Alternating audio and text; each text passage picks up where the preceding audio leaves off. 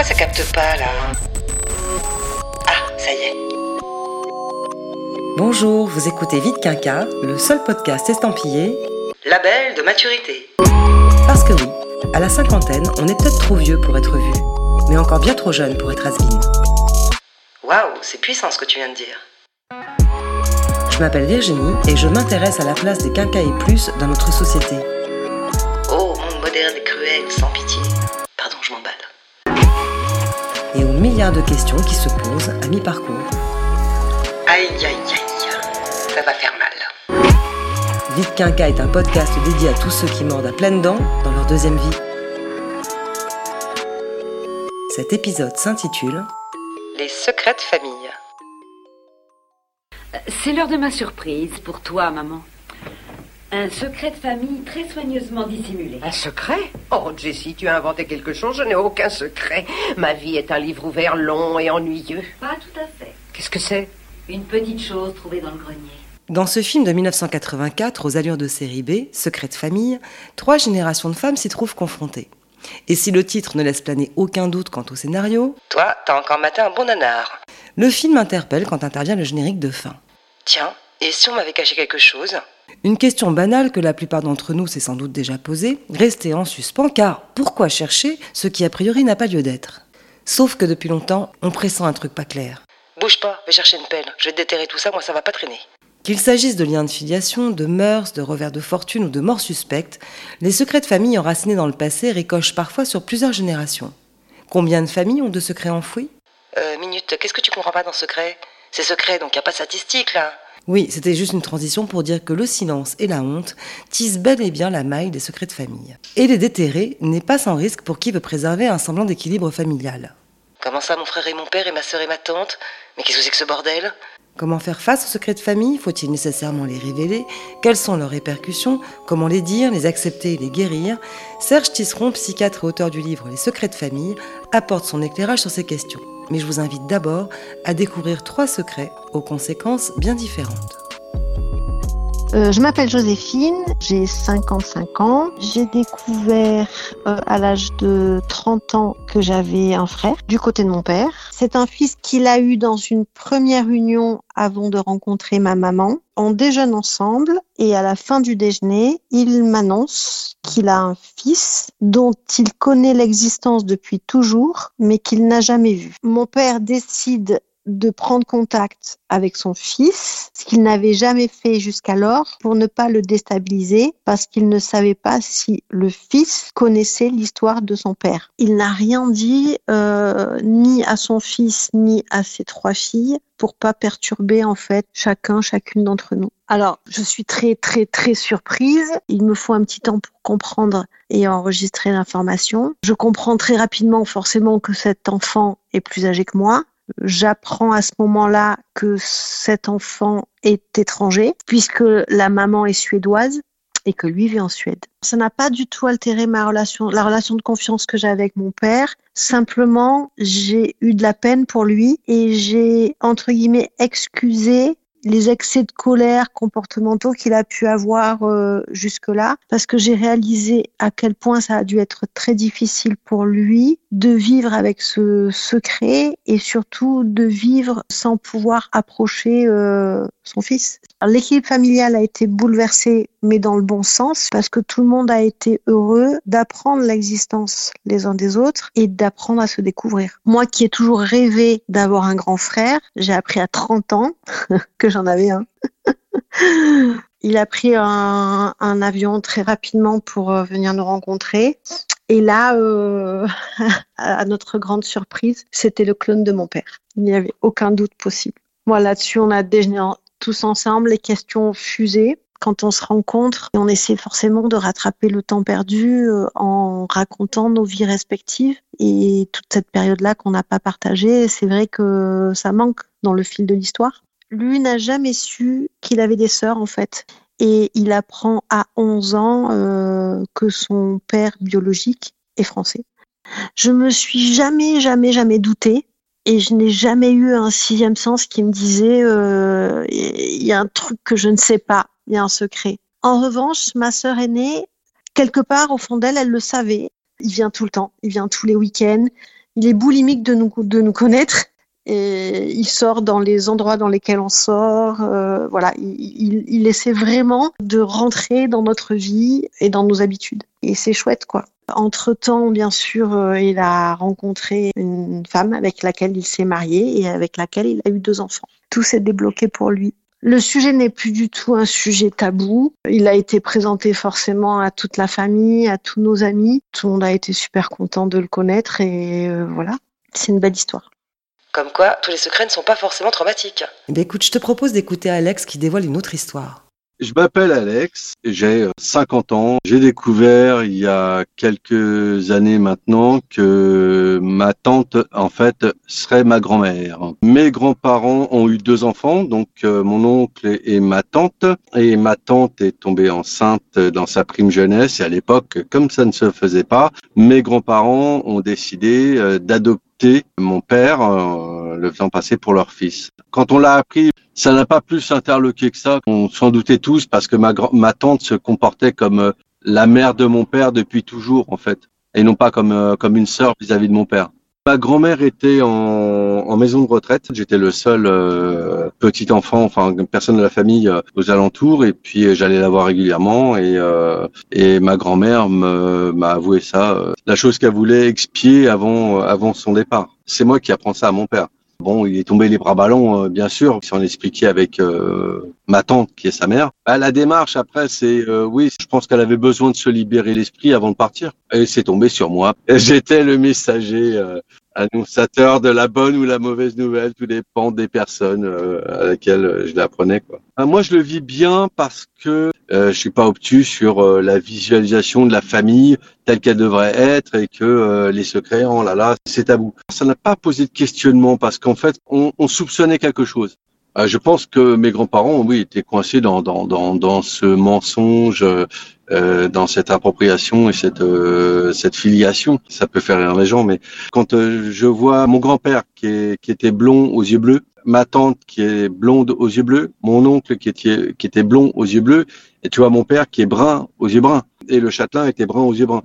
Tout le monde savait qu'il y avait quelque chose, mais on ne savait pas quoi, et ma grand-mère a révélé ce quoi. Alors ma première réaction, j'ai souri, j'ai discuté avec ma grand-mère. Moi j'ai acquiescé parce que j'étais dans, dans la confidence. J'étais un peu comme un psy. J'avais pas à, juger. Ce qu'ils ont fait, ils l'ont fait pour l'honneur de la famille entre guillemets et l'honneur de ma tante. Euh, à ce moment-là, je peux comprendre ces choses-là. Après qu'il ait gardé autant d'années, il fallait libérer la parole au moins on peut avoir une trace dans l'historique de la famille et de savoir qui est qui au final. Euh, nous sommes restés sur une solution officielle, c'est-à-dire que mes grands-parents sont restés mes grands-parents, ma tante est restée ma tante, mais officieusement, on sait que ma tante est ma grand-mère. C'est un secret qui reste en famille. Ça évite les, les imbroglios et puis les papiers à faire derrière. C'est un joyeux bordel et on en rigole.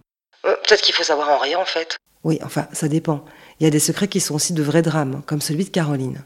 Euh, je m'appelle Caroline, je vais avoir 62 ans. Et donc j'ai été euh, abusée par mon père euh, quand j'avais 12 ans. Et ça se passe sur 15 jours, tous les jours. Et j'ai gardé le secret vis-à-vis de ma mère pendant 5 ans.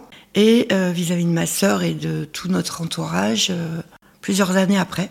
En fait, je savais qu'il s'était passé quelque chose de tout à fait anormal et je savais que si j'en parlais à ma mère, d'abord j'avais peur qu'elle ne me croie pas. Et puis je savais que ça allait probablement euh, fracturer toute la famille. Je me suis dit, il faut pas en parler. Et puis, sachant que les faits se sont arrêtés rapidement parce que j'ai eu la ressource de dire non, et je pense que là, il a compris qu'il y avait une possibilité de danger pour lui. Je me suis dit, bon, bah, c'est fini, euh, ça n'arrivera plus. Je pensais que tout coulerait de source dans ma vie après, ce qui n'a bien entendu pas été le cas. J'ai essayé à certains moments de parler. J'avais écrit dans un journal, euh, je l'avais caché euh, au fond du sac à linge. Il a trouvé le journal. Là, il m'a dit J'ai trouvé ton journal. De toute façon, euh, personne ne te croira. Ça sera ta parole contre la mienne. J'ai renoncé à en parler. Je me, je me sentais totalement impuissante. Les choses s'arrêtent. Il se passe 4-5 euh, ans. Et à l'âge de 16 ans, euh, je pars en colonie de ski. J'avais envoyé une lettre qu'ils avaient reçue. Et bizarrement, cette lettre a été montrée à une graphologue, amie de mon père. Et elle lui a dit, ta fille va très très mal, euh, il faut euh, qu'elle aille voir un psy. euh. Et nous voilà tous devant le, devant le psy, chacun notre tour. Donc en fait, je ne sais pas ce que mon père a dit, ce que ma mère a dit. En tout cas, là, ma mère, même, a été plus ou moins informée d'une partie du secret, certainement. Et, moi, j'en ai parlé avec le psy. Et j'ai pensé que, bah, justement, euh, toute la famille allait euh, discuter de ça et qu'il y aurait des décisions de prise. Mais en fait, euh, il s'est rien passé. Je l'ai vécu comme une trahison. On m'a simplement mis en pension. Ma mère m'a dit tout est arrangé, ton père m'a parlé, mais de quoi? Je ne sais pas. On n'en a pas parlé toutes les deux. Me mettre en pension, c'était pour eux, oui, un moyen de, de mettre ce problème euh, loin d'eux, de ma sœur. Alors, ma sœur a 6 ans de moins que moi. Je, je lui ai caché parce qu'elle était trop petite euh, pour que je lui en parle. Et puis donc, ma sœur a été au courant euh, bien des années après ma mère. Ma sœur m'a appelé un jour en me disant, je sais que vous me cachez quelque chose. Il y a, il y a un secret que vous ne voulez pas me dire. Et elle a tellement insisté. Moi, j'étais dans un moment vraiment de grande faiblesse, j'ai fini par lui dire. On est suffisamment documenté euh, pour savoir que oui, un secret, ça transpire et que c'est pas bon. Je pense qu'elle ne m'a pas cru. Elle est allée demander des explications à mon père qui, bien sûr, a nié. Enfin, c'est qui lui a dit. Elle a du mal interpréter euh, des gestes d'affection de ma part. Bah, c'est ce qu'ils disent tous. Hein. euh. Mais ce qui va arriver, c'est que à l'âge de 25 ans, je vais péter les plombs et que je vais appeler toute ma famille et tous les amis de mes parents et leur dire voilà, voilà ce que c'est mon père et je vais balancer mon secret à la terre entière. Les gens ont pensé, et puis c'était plus facile pour eux, que c'était ma dépression qui m'amenait à, à raconter des choses horribles sur mon père. Et... Mes parents avaient divorcé entre-temps, mais longtemps après quand même les faits. Et beaucoup de, des amis de mon père, la plupart euh, nous ont tourné le dos. C'est cautionné. Le fait de rester euh, dans, dans un secret comme ça, ça m'a mis dans un, dans un sentiment de révolte permanent. Parce qu'on cache les choses, mais on en veut aux autres de pas les découvrir. Ma mère, ma sœur et moi, maintenant, on en parle souvent. Le sujet n'est pas tabou.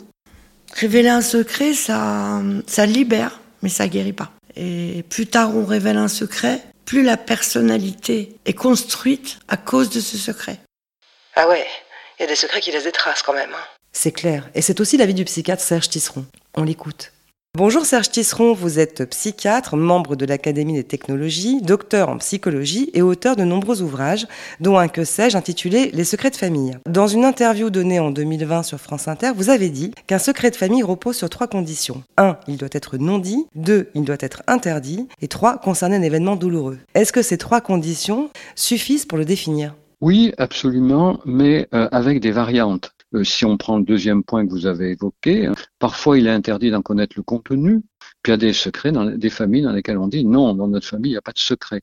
Donc, vous voyez, ça n'a pas le même poids selon qu'on dit à l'enfant qu'il y a quelque chose qu'il est invité à découvrir un jour, et ou bien qu'on lui dit qu'il n'y a rien à découvrir. Le jour où il le découvrira, s'il le découvre, ça sera encore plus tragique. Alors à l'enfant et aussi à l'adulte, hein, parce que euh, là dans les témoignages qu'on a reçus, ce sont plutôt des adultes hein, qui découvrent des secrets de famille très tardivement finalement. Absolument, à l'adulte qu'il est devenu. Alors, par rapport à l'événement malheureux, c'est pas forcément un, événement objectivement malheureux. Je pense notamment aux gens qui gagnent une très forte somme euh, dans un jeu et euh, qui peuvent se trouver très embarrassés de cette somme, qui n'osent pas en parler. Cette somme qu'ils ont gagnée, qui devrait les rendre heureux, tout d'un coup les assombrit parce qu'ils savent pas comment gérer. Donc, un événement qui est toujours vécu comme un drame parce qu'il bouleverse les habitudes et que les gens ne savent pas comment y faire face. Alors dans votre livre, vous dites aussi quelque chose qui m'a beaucoup interpellé, c'est que tout au-delà de ce qu'il cache, remplit une fonction dans la famille. Donc il aurait une utilité.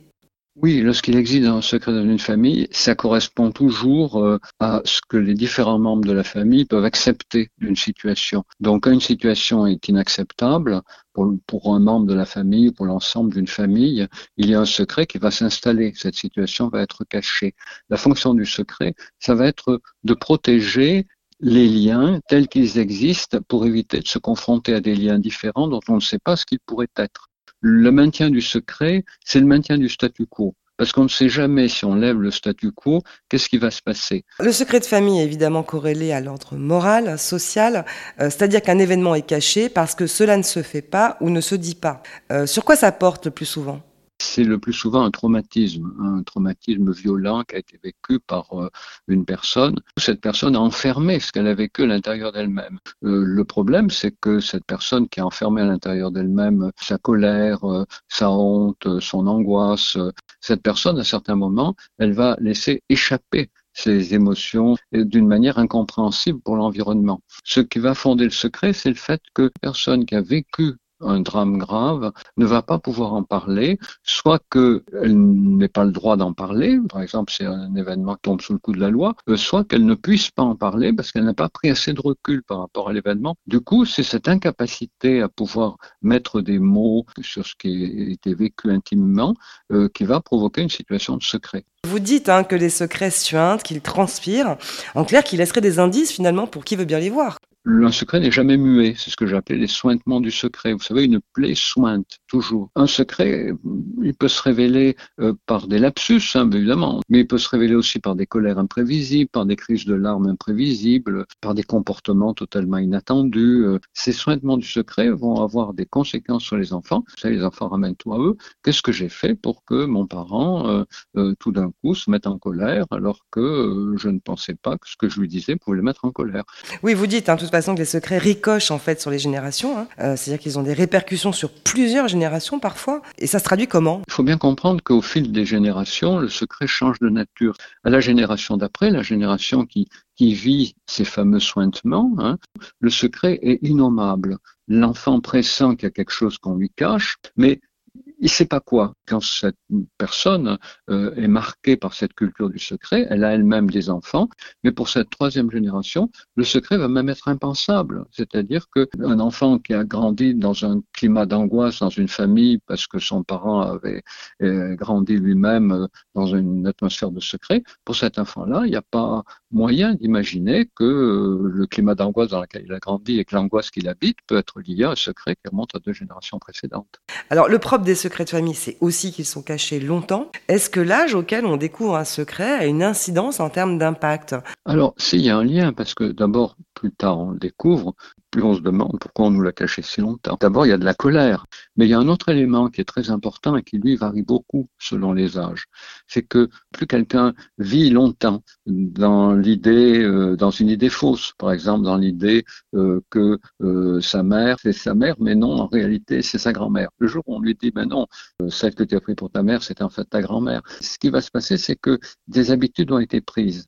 Et je compare un petit peu l'être humain à une ville hein, qui aurait été longtemps coupée en deux euh, par l'occupation. Euh, pensez à Berlin, voilà, deux parties. Et puis, les gens ont des habitudes pour aller d'un point à un autre euh, à cause du mur qui sépare la ville. Ils font un grand détour. Eh bien, une personnalité qui est habitée par des conventions sociales, familiales, elle a des habitudes comme ça lorsque la personne découvre que euh, les statuts familiaux sont pas ceux qu'il croyait jusque-là, il y a des habitudes qui peuvent perdurer. Et plus évidemment le secret est révélé tard, et plus ces habitudes sont fortes. Des habitudes mentales que vous avez mises en place dans la petite enfance, c'est très très compliqué à lever. Ça peut conditionner des choix familiaux, l'isolement social, des choix professionnels, dans lesquels on ne se reconnaît pas. Autre chose encore, si l'existence du secret s'est accompagnée de honte, de culpabilité, plus le secret été maintenu longtemps, plus la personnalité s'est organisée autour de cette honte, de cette culpabilité.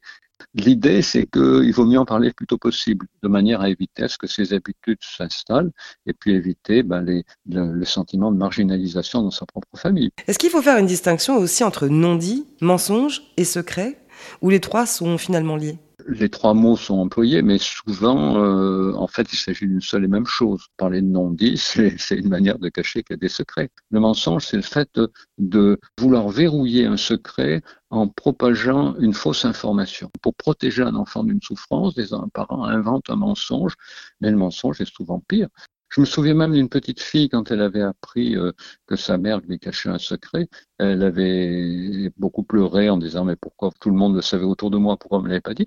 Et la mère avait finalement dit mais à quel moment on aurait dû te le dire? Et la petite fille avait, a répondu, euh, je vous aurais dû me le dire quand j'étais toute petite, j'aurais rien compris, j'aurais pas pleuré, mais j'aurais tout su. Oui, je l'ai lu cette phrase, j'ai trouvé très touchante. Oh, c'est très juste. La honte, c'est vraiment le ressort principal hein, sur lequel s'appuie le secret de famille, la honte, la peur? Oui, mais pas forcément en première génération. C'est la grande erreur de se dire, mais s'il y a de la honte, c'est que l'événement caché était honteux. Non, en fait, c'est pas ça du tout.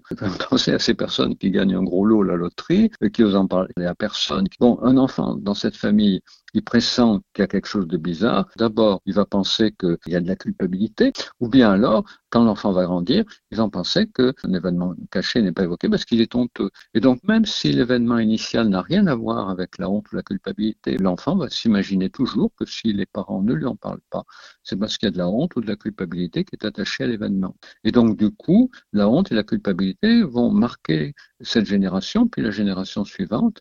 Qu'est-ce que vous observez aussi dans les secrets de famille? Sont le plus souvent découverts ou avoués? Alors aujourd'hui, ils sont de plus en plus souvent découverts, notamment grâce à Internet. Internet est une machine à lever des secrets qui peuvent parfois se révéler traumatiques. Alors dans le secret, il y a bien sûr celui qui découvre, et puis il y a celui qui détient. Alors j'imagine que l'expérience n'est pas tout à fait la même euh, pour l'un comme pour l'autre. Quelle est-elle justement, et comment le secret est vécu selon le rôle qu'on y occupe? Alors celui qui découvre le secret, sa première réaction c'est de dire pourquoi on me l'a pas dit plus tôt? Ouais, sensation d'être floué aussi Non, celui qui découvre un secret est soulagé finalement de découvrir que ce qu'il avait pu imaginer est peut-être pire que la réalité. Je vais vous donner un exemple. Quand vous pensez pendant 40 ans que vous êtes né d'un viol, votre personnalité s'est quand même organisée là autour et vous avez beau être soulagé de découvrir que c'était pas ça, ben, il n'empêche que ces convictions vont continuer à marquer euh, vos, habitudes relationnelles et vos habitudes mentales. Soulagement pour celui qui découvre. Euh, pour celui qui détient, c'est quoi? Alors celui qui détient peut aussi éprouver du soulagement.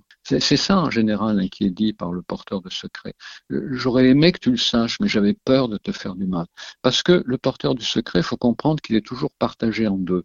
D'un côté, il s'impose le secret, mais d'un autre côté, il aurait toujours envie d'en parler. Parce que l'être humain est ainsi fait que l'être humain est toujours poussé à mettre des mots sur ce qu'il vit, sur ce qu'il éprouve. Toute la vie sociale est faite de ça. L'être humain est une machine à se raconter. Mais en, même temps, c'est un soulagement artificiel. Et je me souviens d'un gros titre euh, sur une couverture d'hebdomadaire euh, d'une personnalité euh, des médias disant maintenant on va tous dire. C'est évidemment pas comme ça que ça se passe. Mais il y a l'idée qu'on a fait un pas essentiel et que les relations vont changer. Souvent elles ne changent pas à cause des fameuses habitudes, mais il y a ce sentiment de soulagement sur le moment. Après, bien évidemment, il va y avoir tout un travail à faire pour que les données du secret soient intégrées dans la vie. Ça m'amène à une autre question. Est-ce qu'il est toujours utile qu'un secret de famille soit dévolé Et si oui, euh, comment éviter aussi que la révélation d'un secret fasse plus de mal que de bien? C'est toujours très important parce que les enfants sont enclins à imaginer pire que ce qui s'est passé dans la réalité.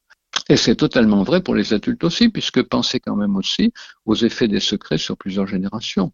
Alors après, les relations ne vont pas changer du tout au tout. Il va y avoir une espèce d'illusion euh, euh, de transparence familiale, ce qu'on appelle la révélation du secret. Moi, j'aime pas parler de révélation, c'est plutôt une confirmation, mais pas une révélation, au sens où dans une révélation, il y a un avant, il y a un après, et plus rien n'est pareil. Non, il y a un avant, il y a un après, et beaucoup de choses peuvent rester pareilles.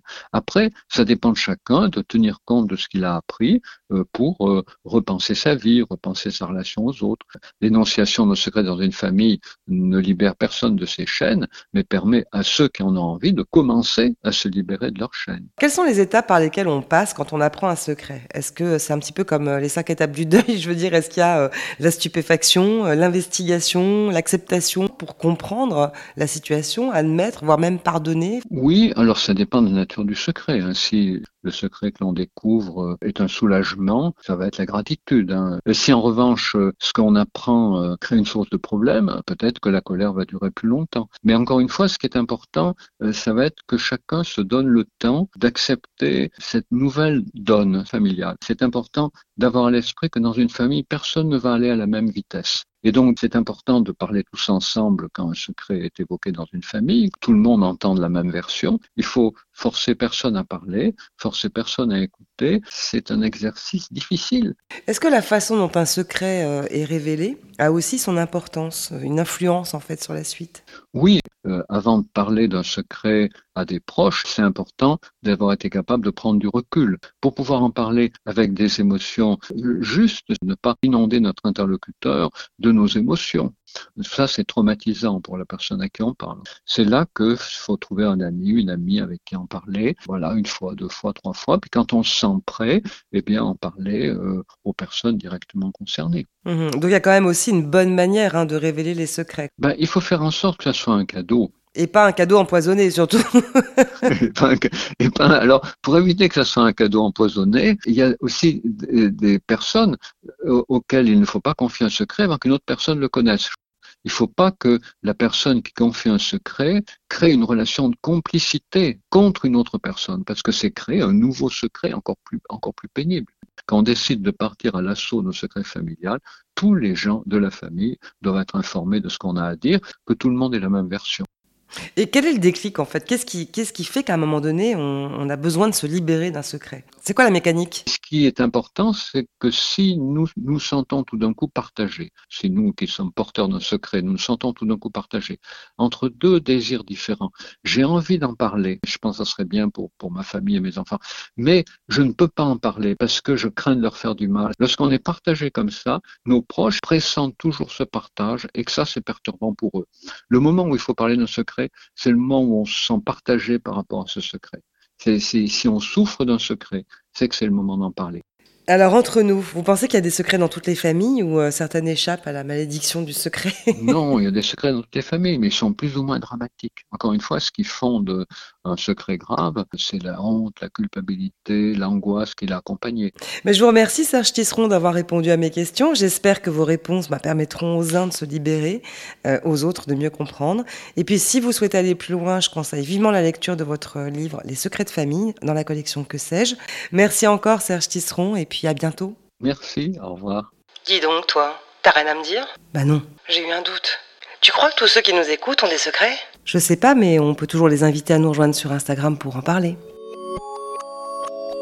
Et voilà, c'est déjà fini. Vous venez d'écouter Vite Quinca. T'es sûr qu'ils sont encore là? Alors surtout, n'hésitez pas à vous abonner, à me laisser un petit commentaire Ouais, et surtout un max d'étoiles. pour m'aider à poursuivre cette aventure. Vous pouvez aussi me retrouver sur Instagram et m'écrire en MP si vous avez envie d'aborder par exemple certains sujets ou pourquoi pas y participer. Merci encore à tous ceux qui ont accepté de témoigner dans cet épisode. On se retrouve très vite pour aborder un nouveau sujet. C'est tout Euh, Tu dis pas quoi? Bah euh, non, je vais pas spoiler non plus. hein. Allez, ciao